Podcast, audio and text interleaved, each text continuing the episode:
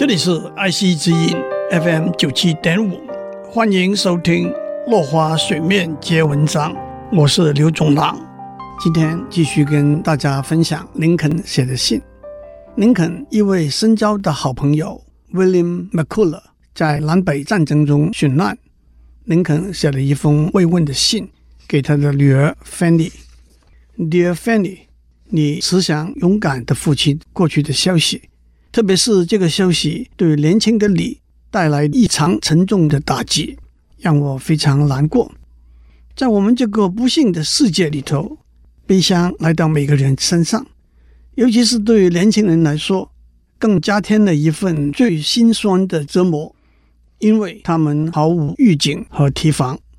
年纪比较大的人知道这都是在意料之中的。我很想要帮助你，减轻你目前的忧伤。但是，也许除了靠时间消弭的力量之外，完全的疏解是不可能的。虽然你现在不相信你会从悲伤中跳脱出来，真的是这样吗？那只是一个错觉。你一定会重新快乐起来。这一份信心，而且呢的确是如此，会让你不再那么难过。我有足够的经验来这样说。你只要相信。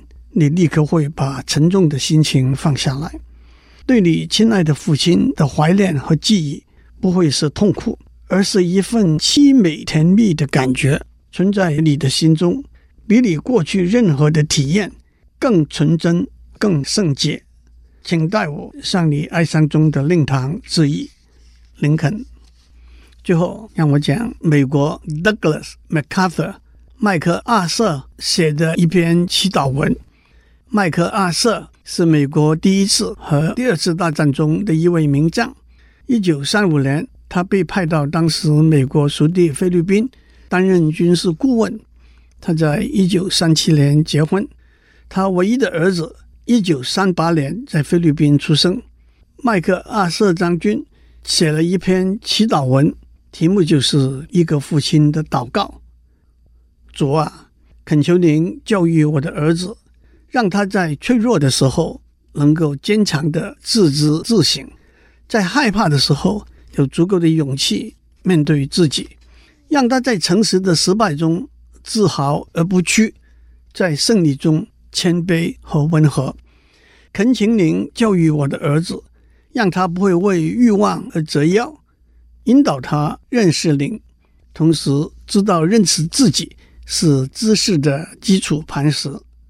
恳请您引领他，不要走上安逸舒适的道路，让他承受在困难和挑战中的压力和冲击，让他学到在暴风雨中悟力，让他学会同情连续失败的人。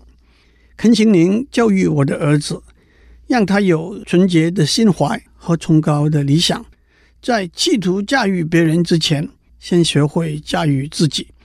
让他学会微笑，但是不会忘记怎样哭泣；远眺未来，但是不会忘记过去。当他获得这一切之后，恳请您再赐给他充分的幽默感，让他能够严肃地处事，但也不会过分拘谨，能够淡然一笑。请您赐给他谦卑，让他永远记得真正的伟大中的平易。真正的智慧中的虚怀和真正的力量中的温柔，主啊，这样我才胆敢轻声低语，我已不虚此生。祝您有个平安的一天，我们下次再见。